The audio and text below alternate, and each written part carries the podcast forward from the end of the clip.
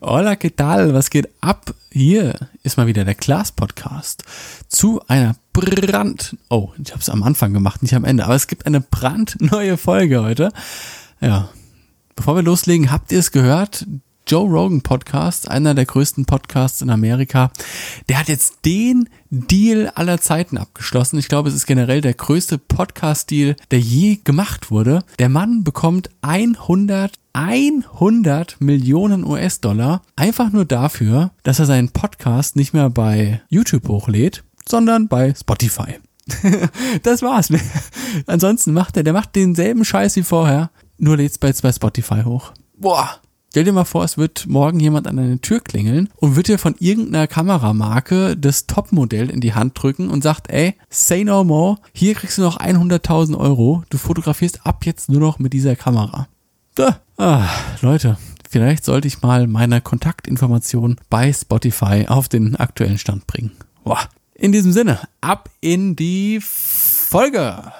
Wir sind ja Fotografen. Egal, ob Hobbyfotograf oder High-End-Fashion-Fotograf, wir gehen alle in gewisser Weise Hand in Hand mit Social Media. Ich bin mir auch sehr sicher, dass es viele, viele Fotografen da draußen gibt, die erst durch Social Media ihren Weg zu diesem Hobby gefunden haben. Ne, die wurden dann hier Tag für Tag berieselt mit schönen Fotos von tollen Locations und Szenerien und Porträts und alles Mögliche. Und dann kam hier die Mediamarkt Werbeanzeige. Sony Alpha 6000, 399 Euro mit sechs Objektiven dabei, Kameratasche und eine SD-Karte gibt's auch noch oben drauf. 32 Gigabyte. Puh, los geht's. Und ganz viele haben es dann vielleicht auch beim Hobby belassen. Ich bin mir aber auch sehr sicher, dass es einige Leute gibt, die genau so angefangen haben und heute mit ihrer Arbeit, mit ihrer Fotografie Geld verdienen. Was für den Musiker also Spotify ist, beziehungsweise für ihre Musikvideos, um es wieder visuell zu machen, YouTube ist, ist für den Fotografen ganz klar Instagram. Ohne geht nicht.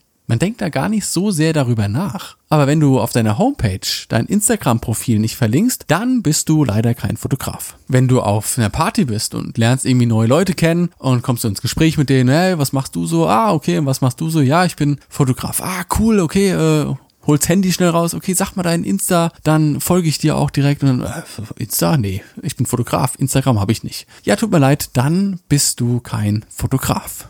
Ist natürlich jetzt überspitzt dargestellt, aber die Verbindung ist tatsächlich öfter viel, viel enger zu Social Media, als wir das denken oder wie wir uns als Künstler, als bildschaffender Künstler auch manchmal eingestehen wollen. Wir sind ja unabhängig. Wir machen ja das, was wir wollen, nicht das, was man uns aufträgt. Außer, außer du bist Auftragsfotograf, dann solltest du schon irgendwo das machen, was dir gesagt wurde. Denn was bringen dir die besten Bilder der Welt, wenn sie am Ende des Tages niemand sieht und du damit nicht hausieren gehen kannst? Und da die Printmedien ja mittlerweile so gut wie tot sind, führt an Social kein Weg dran vorbei. Ne? Wenn du heute als junger, unbekannter Fotograf versuchst, in eine der wenigen überlebenden Fotozeitschriften irgendwie reinzukommen, ohne Beziehung, ohne Reputation, würde ich sagen, ist das so gut wie unmöglich. Da musst du schon echt hervorstehen mit deinen Bildern. Da musst du schon richtig auf die Kacke hauen und was ganz Neues machen, dass du da irgendwie reinkommst. Ein schönes Beispiel ist da auch eine US-amerikanische Fotografin. Ich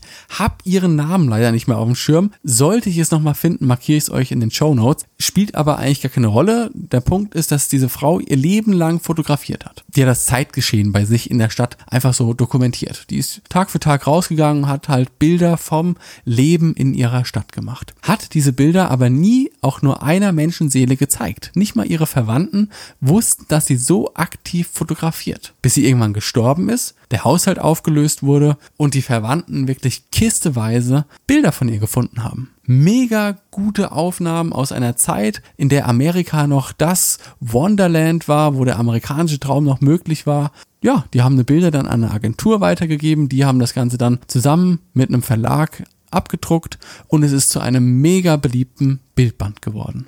Das ist quasi das komplette Gegenteil von der heutigen Mentalität der Menschen. Damit meine ich nicht nur Fotografen, sondern die Allgemeinheit, die Gesellschaft. Gerade gestern sind wir gegen Abend noch so eine Runde bei uns durchs Feld gelaufen. Ne, wir haben hier relativ viel Feld vor der Haustür und da gibt's auch so einen kleinen See. Da kann man einmal schön drum rumlaufen, ist nicht zu kurz, ist nicht zu lang und sieht halt einfach cool aus, wenn man da ein bisschen rumspazieren kann. Da haben wir dann auch zwei Mädels gesehen, die habe ich schon von, von weitem erkannt, die haben so drei Meter auseinander gestanden, haben dann steif dagestanden, ganz kurz, und dann bupp, sind sie aufeinander zugelaufen, haben sich irgendwas in der Hand ausgetauscht, haben Plätze getauscht und dann fing das quasi wieder von vorne an. Die Mädels waren vielleicht zwölf, dreizehn, irgendwas in dem Dreh. Und als wir näher kamen, habe ich erkannt, dass die sich gegenseitig mit dem Handy fotografieren.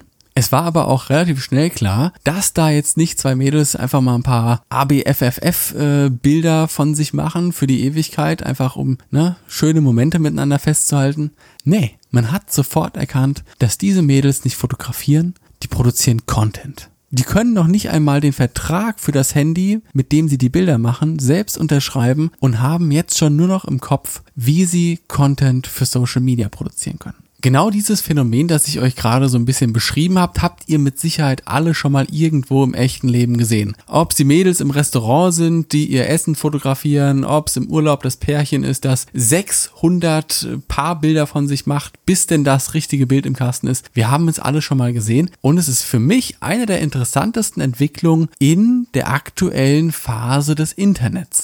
Denn Social Media gibt es schon lange, sehr lange. Ich würde mal behaupten, dass selbst ich schon seit mindestens 15 Jahren auf irgendwelchen Social Media Seiten unterwegs bin. Der Unterschied ist einfach nur, dass man es früher noch nicht Social Media genannt hat. Das war dann so die Ära nach den, nach den Chaträumen.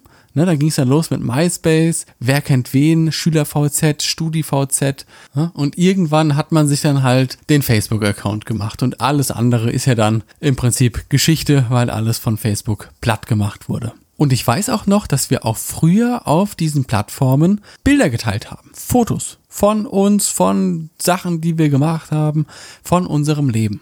Das Bildermachen stand aber nie so sehr im Fokus. Also das war immer nur so ein Beiwerk, was man dann auch noch mit seinen Freunden und mit seiner Freundesliste geteilt hat. Selbst Profilbilder waren im Prinzip immer nur Bilder gewesen, die jemand anderes von dir aus irgendeiner Situation heraus gemacht hat und man das dann selbst ganz cool fand und es dann als Profilbild eingestellt hat. Ich kann mich nicht erinnern, dass ich auch nur einmal losgezogen bin, hab einen Kumpel angerufen, hey, Digga, hast du heute Zeit? Ich brauche ein neues Profilbild für wer kennt wen. Das gab es einfach nicht. Man hat einfach das genommen, was einfach aus einer natürlichen Situation heraus aufgenommen wurde. Beispiel, du warst irgendwie auf einer Party und dann hat irgendjemand gerufen, hey, hier, guck mal in die Kamera. Dann hast du schnell hier links, rechts die Kumpels in den Arm genommen, dann hat jemand das Bild von dir gemacht. Und auch wenn das im Prinzip ein gestellter Moment ist, ist das für mich ein Moment, der immer noch aus der Situation heraus entstanden ist. Da ist niemand hergegangen und hat gesagt, äh, äh, nee, stopp, zeig mir mal das Bild. Oh, nee, das ist ja schrecklich. Mach das bitte nochmal neu. Dann hat man das Bild dann sechsmal wiederholt, mit der Face-App dann noch die Gesichter aufgemotzt und dann, okay, ja, somit kann ich, ist es zwar immer noch hässlich, aber ich kann damit leben. Das gab's einfach nicht. Man hat das Bild gemacht und entweder es war scheiße oder man fand's gut und hat es dann irgendwie benutzt. Und genau diese zwei Situationen, die ich euch jetzt beschrieben habe, einmal im Jahr 2020 die Mädels, die sich am See treffen, um Content zu produzieren und noch vor wenigen Jahren die Jugend, da, damals, als ich noch jugendlich war, die auch schon auf Social Media unterwegs war, aber das immer nur im natürlichen Fluss gehalten hat. Wenn man sich diese zwei Ausgangssituationen anschaut, muss man ganz klar die Frage stellen, fotografierst du, weil du Social Media machst oder machst du Social Media, weil du fotografierst? Und je mehr Social Media gesellschaftlich akzeptiert wird, Teil des öffentlichen Lebens wird, desto mehr verschwimmen diese beiden Grenzen miteinander. Denkt mal an eure Eltern. Noch vor sieben, acht Jahren, ach, da muss man gar nicht so weit zurückgehen. Da war das alles noch Quatsch, was wir gemacht haben. Da haben die sich buchstäblich über uns lustig gemacht. Fatzebuck, Fatzebuck, was ist denn dieses Fatzebuck? Ihr müsst auch jeden Quatsch mitmachen. Alter, wenn Fatzebuck, da hat mich so hart getriggert damals. Ein ganz, ganz schlimmes Wort. Ich brauche kein WhatsApp. Immer dieses Ding in der Hand. Früher sind wir einfach rausgegangen und haben uns alle getroffen. Ohne Terminkalender oder Fatzebook. Ja, wir haben es alle schon mal gehört, aber jetzt könnt ihr mit den Gegenargumenten in Zukunft ankommen. Es sind alles scheinheilige Lutscher im Prinzip. Die am stärksten wachsende Zielgruppe auf Instagram sind alleinerziehende Mütter über 40. Die am stärksten wachsende Zielgruppe auf Facebook sind generell Männer und Frauen über 55. Es gibt sogar die Sage im Silicon Valley, dass der WhatsApp-Status nur für Menschen über 35 eingeführt wurde, die mindestens ein Kind und eine Eheschließung hinter sich haben, damit sie einen Weg haben, ihre Kinder und Essensbilder zu teilen. Also, auch die Alten haben Social Media schon immer gewollt. Ich würde jetzt nicht sagen, dass sie es gebraucht haben, aber sie haben es bestimmt irgendwie gewollt, haben es aber einfach nicht verstanden. Und wenn ich mir manchmal so Handys von älteren Menschen angucke, würde ich sogar behaupten, dass sie es immer noch nicht verstanden haben. Aber sobald die Schwarmintelligenz erstmal reingekickt hat, da gibt es keinen Weg mehr zurück. Und dementsprechend wurde oder ist Social Media heute im Jahr 2020 am Anfang eines neuen Jahrzehnts absolut fester Bestandteil unserer Gesellschaft. Doch was macht das mit uns? Der ständige Druck am Start sein zu müssen. Apps, bei denen man buchstäblich unendlich scrollen kann und niemals an ein Ende kommen wird. Wie ist das als Fotograf in dieser Welt? Wie verhält man sich da richtig? Als Fotograf einen Tag lang nichts posten? Weder Story noch Feedbeitrag? Gar nichts? Wie soll das denn gehen? Ich muss doch die Leute davon überzeugen, dass ich liebe, was ich da tue. Oder muss ich mich vielleicht selbst jeden Tag überzeugen, dass ich liebe, was ich da gerade tue? Wenn alles so easy und locker wäre, wie wir immer auf Social Media tun, warum gibt es dann immer mehr Menschen, gerade die, die eine große Reichweite haben, die Social Media Pausen machen, die Abstand zu Social Media nehmen? Es gibt die ersten YouTuber, die Burnout-Syndrome haben weil der Druck, jeden Tag ein Video hochzuladen, einfach irgendwann zu gigantisch geworden sind. Das sind Menschen, die zum Großteil alleine arbeiten, maximal in einem Team von drei Leuten, aber die meisten YouTuber arbeiten alleine. Selbst wenn man nur ein 10-Minuten-Video jeden Tag hochladen muss, machst du dann quasi den ganzen Tag nichts anderes, als in deinen Gedanken den immer wieder selben Prozess zu durchlaufen. Was poste ich, wann poste ich, was poste ich, wann poste ich, was poste ich, wann poste ich. Das geht rund um die Uhr so. Und ist es nicht irgendwie auch widersprüchlich, dass man eine Social-Media-Pause ankündigt? Sollte man sich nicht einfach ausloggen? Oder ist die Ankündigung, eine Social-Media-Pause zu machen, vielleicht noch so der Griff nach dem letzten Strohhalm, noch irgendwie Content rauszuhauen, den man nicht schon zum hundertsten Mal gemacht hat? Immerhin bekommen wir dann auf diese Botschaft, die wir rausschicken, auch meistens sofort Feedback zurück. Gerade Menschen, die eine Pause ankündigen, bekommen dann nochmal ganz kurz vermehrt Aufmerksamkeit, weil die Menschen sich natürlich dafür interessieren. Oh, der macht eine Pause. Was ist denn da passiert? Das ist jetzt aber interessant. Da muss ich schon mal nachfragen. Und schon ploppen bei dir auf dem Handy die Nachrichten rein. Die Kommentare ploppen rein und du fühlst dich wieder wahrgenommen. Und mit dem Feedback der Leute kommt wieder ein neuer Endorphinschub. Die Endorphine. Das ist das Ding überhaupt. Wenn wir etwas auf Social Media posten und das bekommt ganz viele Likes und Kommentare und Nachrichten, wird unser Körper buchstäblich mit Endorphinen überschüttet. Unser Gehirn liebt diesen Scheiß.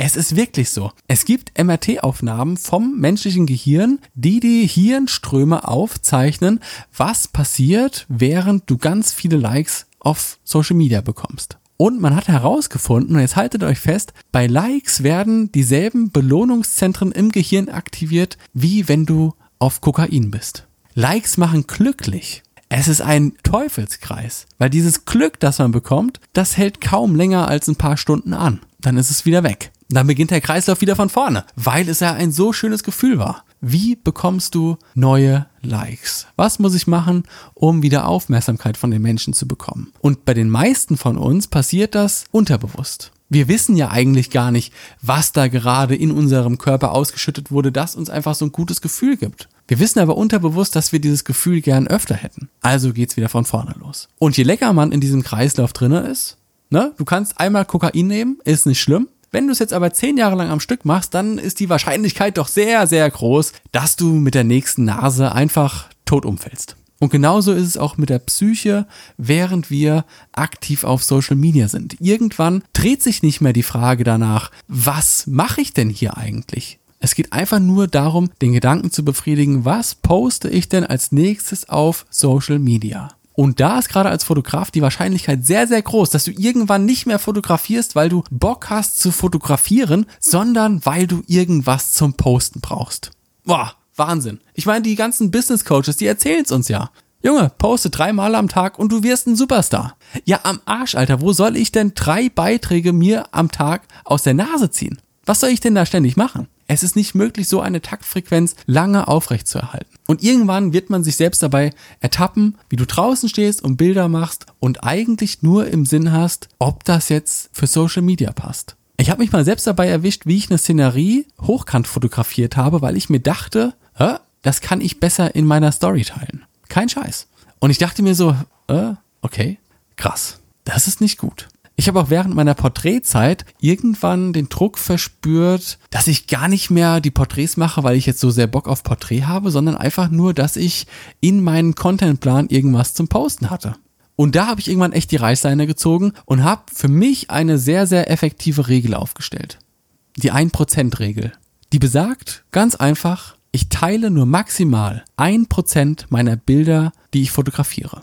Wenn ich 100 Bilder draußen fotografiere, äh, äh, kurz den Taschenrechner holen, ja, wenn ich 100 Bilder draußen fotografiere, dann teile ich genau ein Bild davon. Das beschützt mich immer davor, dass ich niemals zum Opfer einer Social Media Plattform werde, sondern immer die Fotografie im Fokus habe. Und natürlich ist es am Anfang vielleicht noch ein bisschen ungewohnt, aber glaubt's mir, wenn ihr zwei Wochen lang nichts postet, dann lebt ihr immer noch. Und die Leute rennen euch auch nicht weg.